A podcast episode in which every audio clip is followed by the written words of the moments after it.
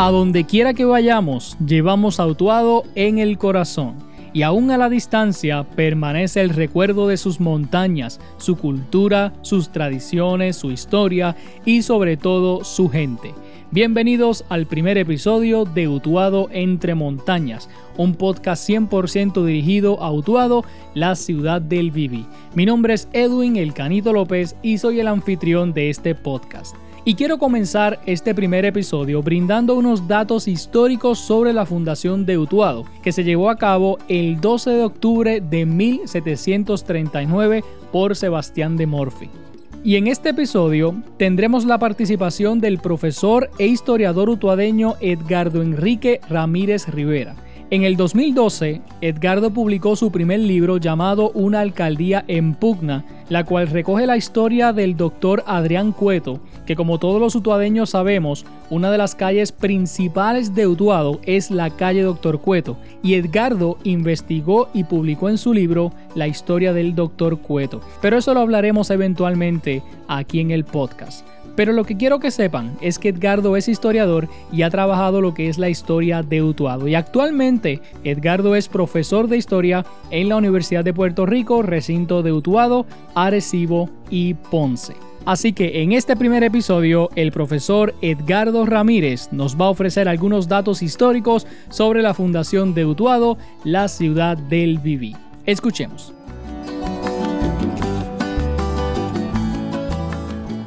Bueno, hoy vamos a estar hablando sobre la fundación de Utuado, ya que se cumplen este, este fin de semana los 280 años eh, de la fundación, pues entendimos pertinente hablar un poco sobre cómo se dieron, cómo fueron esas dinámicas de la fundación de Utuado. Eh, voy a utilizar eh, como fuente principal el, el, manuscrito titulado Documentos sobre la fundación de Utuado. Este es un manuscrito que se hizo que se recogió en los archivos de la parroquia de aquí de Utuado. Y entonces, eh, tiempo después, para 1924, o sea, 200 años después, este manuscrito se transcribió por el fraile Cayetano de Carrocera. Y luego, eh, eh, poco tiempo atrás, lo recogió el fraile José Antonio Cruz, que aquí ya lo, conocen, ¿no? Porque es natural de Utuado. Y a mí me lo hizo llegar una copia Heriberto Soto, así que saludo a él, le agradezco mucho por esta copia.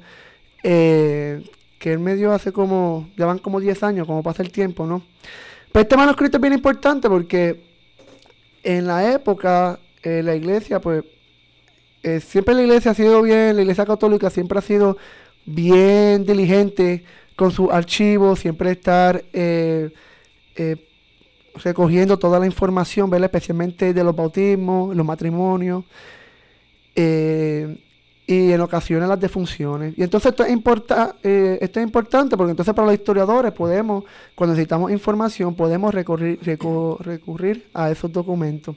Algo parecido también está ocurriendo, por ejemplo, con los mormones, que gracias a los mormones, eh, por esa conciencia también que ellos tienen de, los de antecesores a ellos, de su ascendiente, pues ellos se han dado la tarea de digitalizar los documentos de matrimonio, de funciones y bautismo, ¿no? Y por eso hoy día tenemos muchos sites eh, que le deben gran parte eh, a los mormones, ¿verdad? Toda la información, por ejemplo, como Ancestry.com, Family Tree, Family Search, entre otros, que son sites de internet que usted puede entrar, poner ahí eh, poner algún nombre y puede encontrar información. Algunos había que hay que pagar, eh, en otros no, ¿no? Pero toda esa información fue gracias a los mormones. Así que eh, la, la, iglesia en este caso siempre tiene esa conciencia y para historiadores por eso no, nos conviene. este manuscrito ya hoy día entiendo se encuentra todavía en la en la parroquia debe estar en muy mal estado. Para el 1924, ese, ese manuscrito original sobre cómo fue la fundación de Utuado, eh, ya se encontraba lleno de polillas y, no se podía, eh, no era sumamente legible, ¿no? Por eso fue que se tomaron la tarea de transcribirlo, ¿no? O sea que ya han pasado casi 100 años desde 1924. Y yo he visto esos libros eh, originales, pero nunca los he ojeado, ¿no? Cuando he ido a la parroquia, he estado allí hablando con con distintos párrocos, depende del momento que he ido. Y sí me han enseñado los libros desde afuera, ¿no? Que no los toque. Simplemente los veo, qué lindo, qué bonitos son, eh, pero nunca he tenido la oportunidad de ojearlo. Eh, entiendo que eh, el doctor Fernando Pico, él en paz descanse, él sí pudo haberlo ojeado y, pudo orar con ellos. Pero uno orar con ellos también necesita un permiso de, la diócesis de Arecibo, ¿no? Ellos están a cargo de eso, de dar los permisos, no simplemente el, el párroco que esté eh, en el momento. O sea, para que toda, todo aquel historiador que quiera eh, bregar con esos libros, pues necesita un permiso de la diócesis. Eh, muy bien, la primera, en el documento, la primera petición para fundar a Autuado se hace el 8 de junio de 1733. Como conocemos, la fundación de Autuado fue para 1739. el doctor Pico establece que pues, solamente seis años se pudo hacer la fundación, o sea que eso es comparado con otra con otros municipios es relativamente rápido. Entonces esa, esa petición lo hicieron vecinos de Utuado, ¿no? Familias de Utuado. Eh, la primera petición la hicieron 29 familias, pero rápidamente en las próximas peticiones fueron un alrededor de 60 familias. En el escrito dice 59 a 60 familias hicieron esa petición. Y usualmente cuando leemos el libro de historia, siempre ese es el número que se utiliza, mayormente el de 60 familias. 60 familias, eh, en su mayoría de Arecibo, pidieron eh, moverse a lo que hoy día es Utuado. Eh, no solamente había el doctor Pico en su libro Libertad y Servidumbre, habla que aunque la mayoría naturalmente era de Recibo, hay familias de, Aguada y de San Germán. Lo de San Germán hay que tomarlo con pinzas, ¿no? Porque San Germán en la época era mucho más grande de lo que era hoy día. O sea que puede haber gente de otro, de lo que hoy día serían otros municipios que vinieron y se trasladaron a Utuado. Eh, mi gente, es importante también que tengamos presente que para el estos son 60 familias, está hablando que esas poblaciones de Utuado fueron sumamente eh, pequeñas, ¿no? Fueron eh, ciento y pico, doscientos y pico de personas al comienzo. Tanto así que para el 1799 solamente hay en, en, Utuado poco más de 2.000 personas, eh, población. O sea que 70 años, 60 y pico años después de la, de la fundación, solamente incrementó a 2.000 personas Así que la población, como en casi todo en Puerto Rico, la población va a aumentar eh, poco a poco, ¿no? Eh, a paso sumamente lento. No va a ser ya a mediados del siglo XIX, perdón, y a final, especialmente en a finales del siglo XIX, con el alza del café, que entonces la población va a aumentar grandemente, que como sabemos a finales del siglo XIX ya alcanzaba los cuarenta y pico mil personas.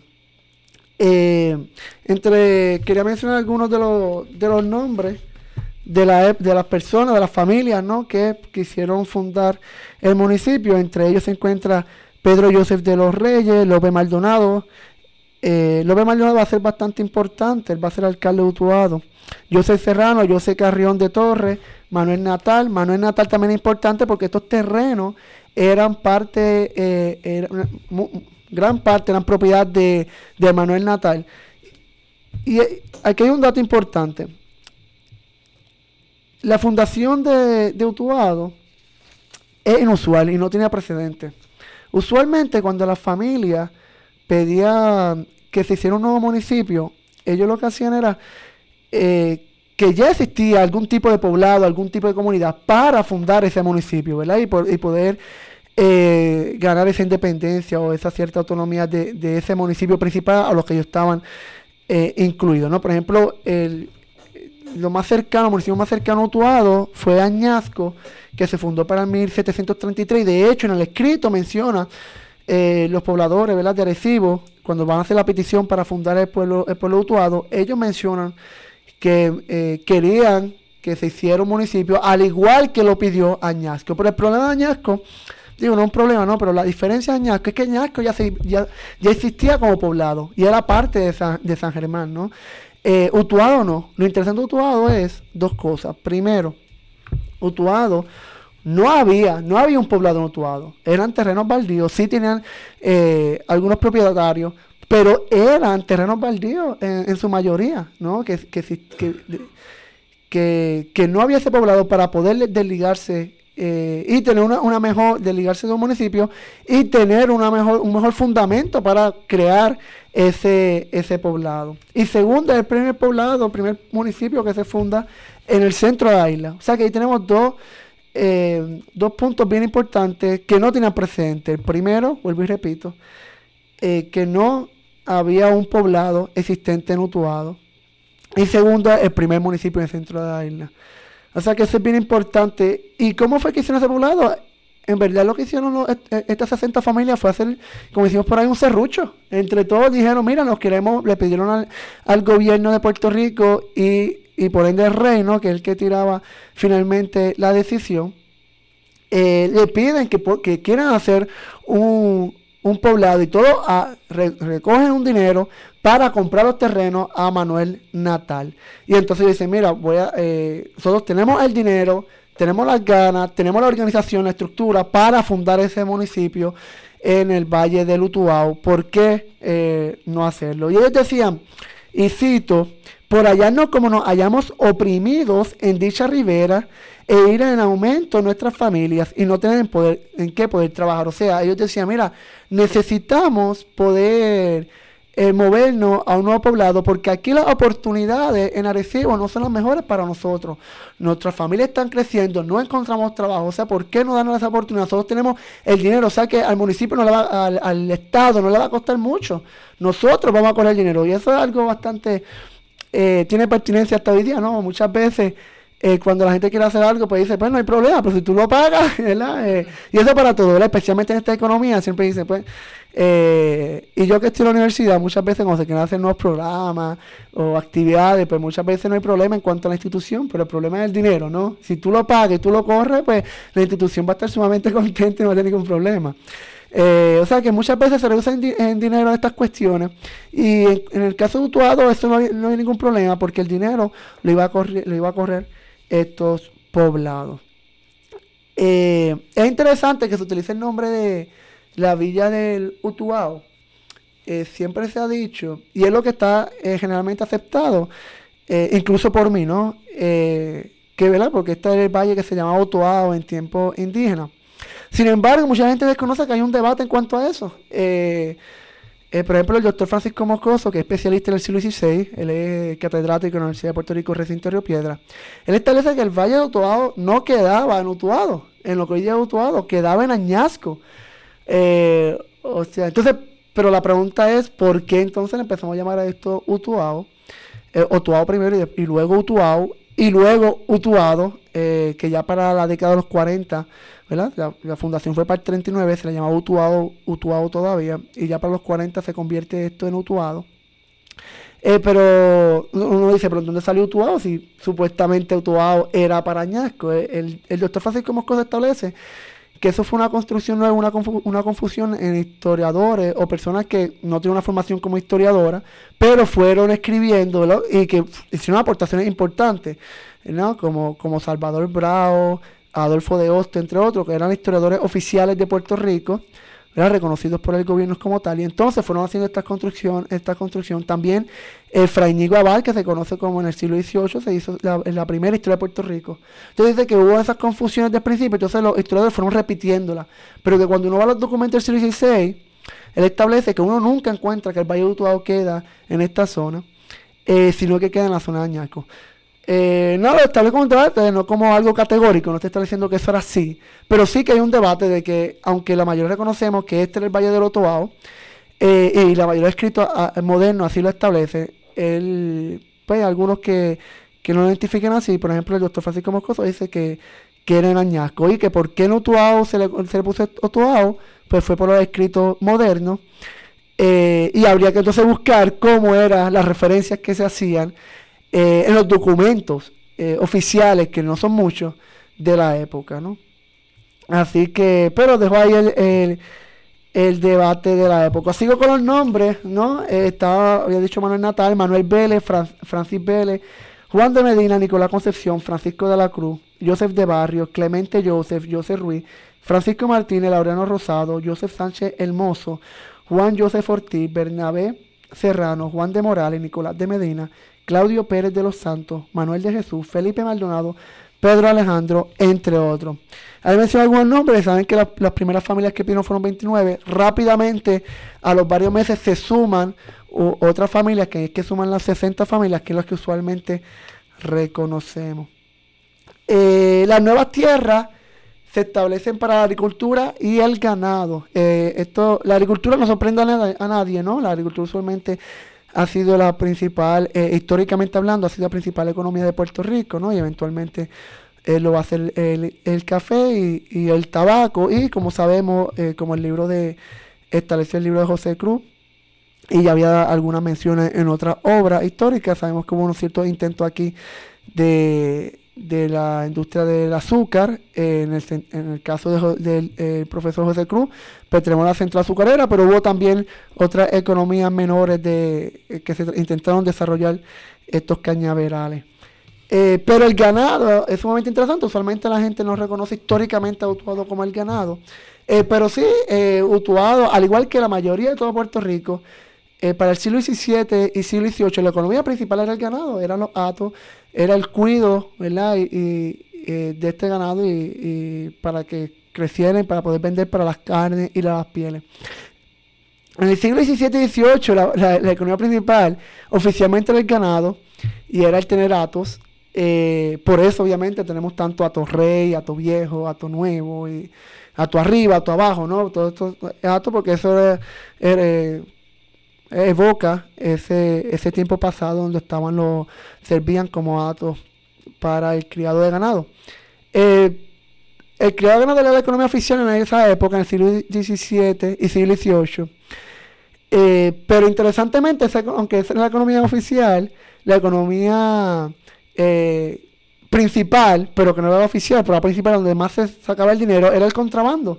¿No? O sea que esa cultura del contrabando, hacer las cosas por debajo de la mesa, ¿no? Siempre sea algo sumamente cultural en Puerto Rico, que hasta, hoy, el, hasta el día de hoy eh, los puertorriqueños siempre lo, lo dicen, ¿no? Eh, eh, ah, que puertorriqueño se la inventa y todo esto. Pues es una cultura que viene desde hace 300 y 400 años, ¿no? Por distintas razones. Una principal era que aquí no había mucha economía, ¿verdad? España no había desarrollado la economía, España prácticamente no, no venían barcos para Puerto Rico, o sea que el puertorriqueño se las tenía que ingeniar, se ve en la obligación de ingeniárselas y por ende hacia ese contrabando. Y muchas de estas pieles y muchos de estos, de estos cueros eh, y carnes se vendían en el contrabando, ¿no?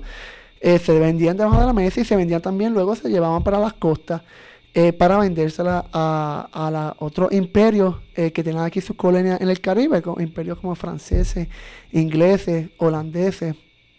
se vendían esto, esta economía. O sea que el contrabando siempre ha estado en Puerto Rico, los estudiantes siempre se ríen por ello, ¿verdad? Y dicen, bueno, nosotros todos desde llevar, qué sé yo, eh, Doritos al cine, hasta, a la hasta cuando uno se le corta el pelo en la casa de alguien, ¿no? Eh, pero en teoría eso es contrabando, ¿no? Y entonces no estoy, no estoy entrando aquí en juicios morales, ¿no? Eso sería otro debate. Pero sí sigue siendo contrabando, independientemente esté bien o mal, pero sí es contrabando. Y hay una cultura que está intrínsecamente enlazada, en, eh, entrelazada en el puertorriqueño. Eh, o sea que esto viene desde muy atrás. Eh, ya para, eh, siguiendo con la historia, ¿no? Para, para el 1743, ya, ellos ya desde el 39 al 40 están pidiendo que se haga una iglesia en Utuado. Era obligatorio también tener una iglesia, ¿no? Desde, eh, había, que existir un ordenamiento urbano en todos los municipios, ¿verdad? Eso viene desde, desde el siglo XVI que lo estableció, lo estableció los reyes en España en Castilla. Así de que el ordenamiento urbano debía existir, o sea, debía de haber una plaza, una alcaldía y una iglesia. Eso es importante porque ahí tenemos ¿no? la actividad comercial, el poder político y el poder religioso. Y como sabemos, la, eh, la iglesia y el Estado bajo España siempre estaba sumamente unida, no había una separación de iglesia y Estado. Y por eso lo importante es que en ese centro del pueblo estuviese el poder político, el poder religioso y lo comercial. O sea que ya tenemos tres eh, fundamentos principales para eh, que se entendían para la para el ser humano y para el proyecto y la agenda eh, política que siempre estaba ocurriendo España en sus colonias. Ya para 1743 se había construido la iglesia, Pero no fue hasta 1746 que se eligió oficialmente con el nombre de San Miguel. Ya desde antes se sabía que se iba a llamar eh, San Miguel, que el patrón iba a, iba a ser San Miguel. Y de hecho, cuando se hizo el poblado de Utuado, se llama San Miguel de Utuado, ¿no? O sea que esta idea, eh, recuerden, por lo de la iglesia y Estado, la unión de iglesia y Estado, pues usualmente siempre estaban acompañados tanto las colonias, ¿verdad? Por eso tenemos el nombre de Puerto Rico era San Juan Bautista, eh, al igual que los municipios muchas veces tenían el nombre de santo, ¿no? Para hacer esa conexión, esa relación con el cristianismo. Eh, eh, ahora, ¿por qué el, nombre de San Miguel? Pues eso también se presta a debate. ¿no? Pico establece que en su libro Libertad, y Servidumbre, establece que probablemente había una cierta eh, eh, afinidad, como habían descendientes irlandeses que fundaron a Puerto Rico, pero los irlandeses tenían, uh, perdón, autuado, había, una afinidad de una devoción a San Miguel de parte de los irlandeses. Entonces Sebastián de Murphy, que es el que, que no lo menciono ahorita, ¿no? pero el que siempre está, eh, o de los principales, porque hay otros que de vez en cuando siempre a nombre de ellos están moviéndose para fundar el municipio de Utuado, pero Sebastián de Morfi es el principal, por eso establecemos que él fue el fundador de Utuado, él es el principal que tiene la encomienda de hacer las gestiones para fundar el, el, municipio, pues se entendía que él era descendiente irlandés y que probablemente también por, por él hubo la influencia para establecer que San Miguel se convirtiera en el patrón. Eh, porque no hay duda que debía haber un patrón, de eh, ¿verdad? Por, por, cuestiones de eh, convenciones del cristianismo de iglesia y Estado, ¿no? Debía de haber un, un patrón. Y, la idea del patrón no es de que alguien que, que protegiera la, la, ciudad y a nombre de quién va a ser esa ciudad para, vuelvo y repito, establecer esa, esa relación entre el Estado y, y, y la gente y la iglesia por ende.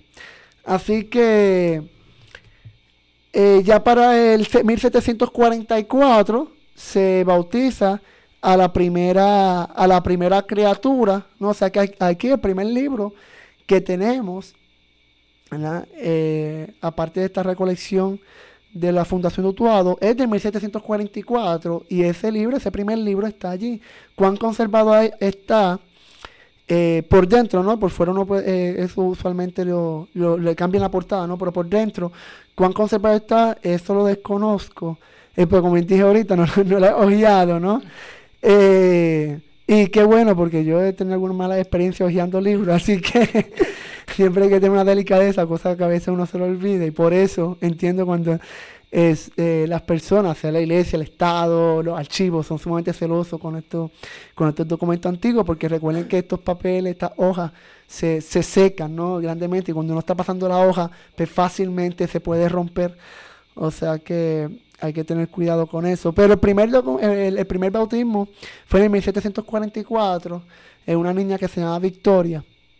Eh, y eso también es importante porque a través de los bautismos, eh, podemos, como dije ahorita, podemos establecer entonces estas solidaridades. Esto, ¿Quién los bautiza? Pero pues los bautizan los padrinos. Y entonces eh, ahí podemos saber quiénes son los padrinos y, también hay que poner quiénes son los padres de esa, de esa niña. Y al saber quiénes son los padres y los padrinos, pues sabemos, tú no vas a poner a, padrino a cualquier persona. O sea que ahí vemos cuáles son las solidaridades, ¿no?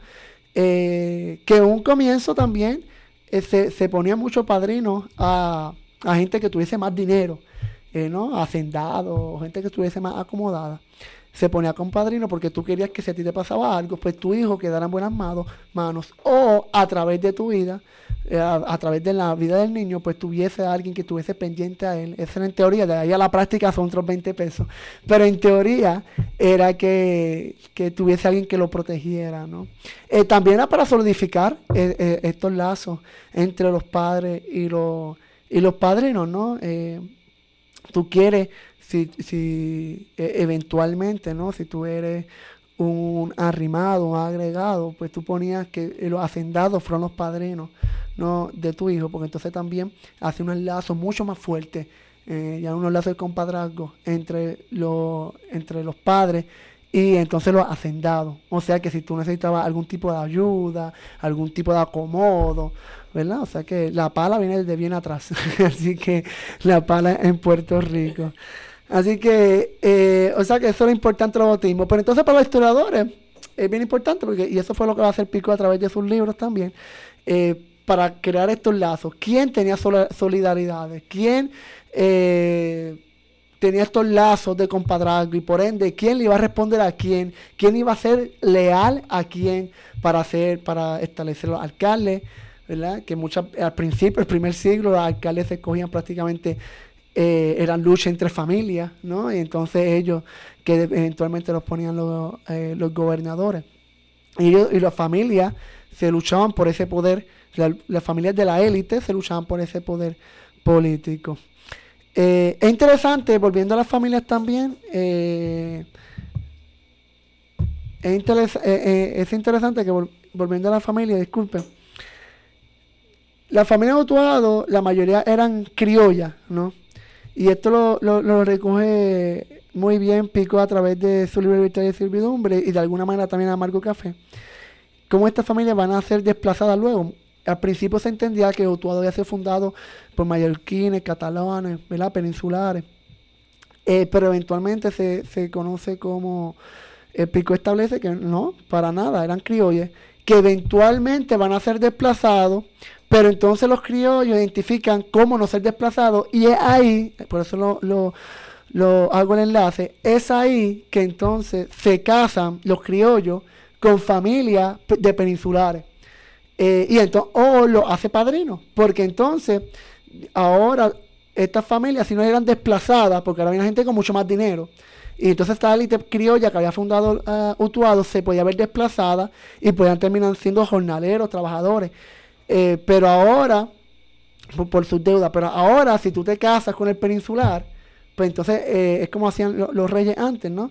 En Europa, estar casando los reinos para unirlos. Pues así hace, hicieron los, los criollos y eso no pasaba mucho. Eso también lo, recoge Carlos Rosado. Eso no pasaba mucho en otros municipios. En otros municipios, se vieron desplazados, pero en Utuado no. En Utuado se casan los criollos rápidamente con los peninsulares y entonces así los criollos garantiza tener ese, ese, ese poder. Y para ir terminando, pues, si a lo más que les interese esta historia, ¿verdad? Sobre la fundación de Utuado, pues les recomiendo Libertad, Libertad, el libro de Libertad y Servidumbre.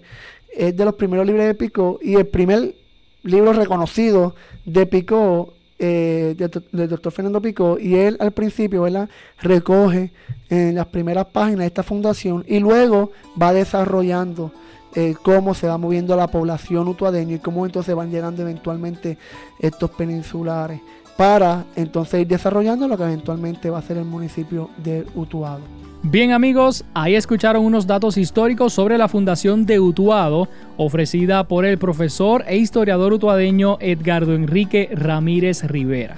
Aunque la fecha de la fundación fue en octubre, quise comenzar el podcast con esta información para que tengamos presentes estos datos importantes sobre nuestra historia. En el transcurso de los episodios traeremos otros historiadores de Utuado para seguir rescatando la historia de nuestro pueblo.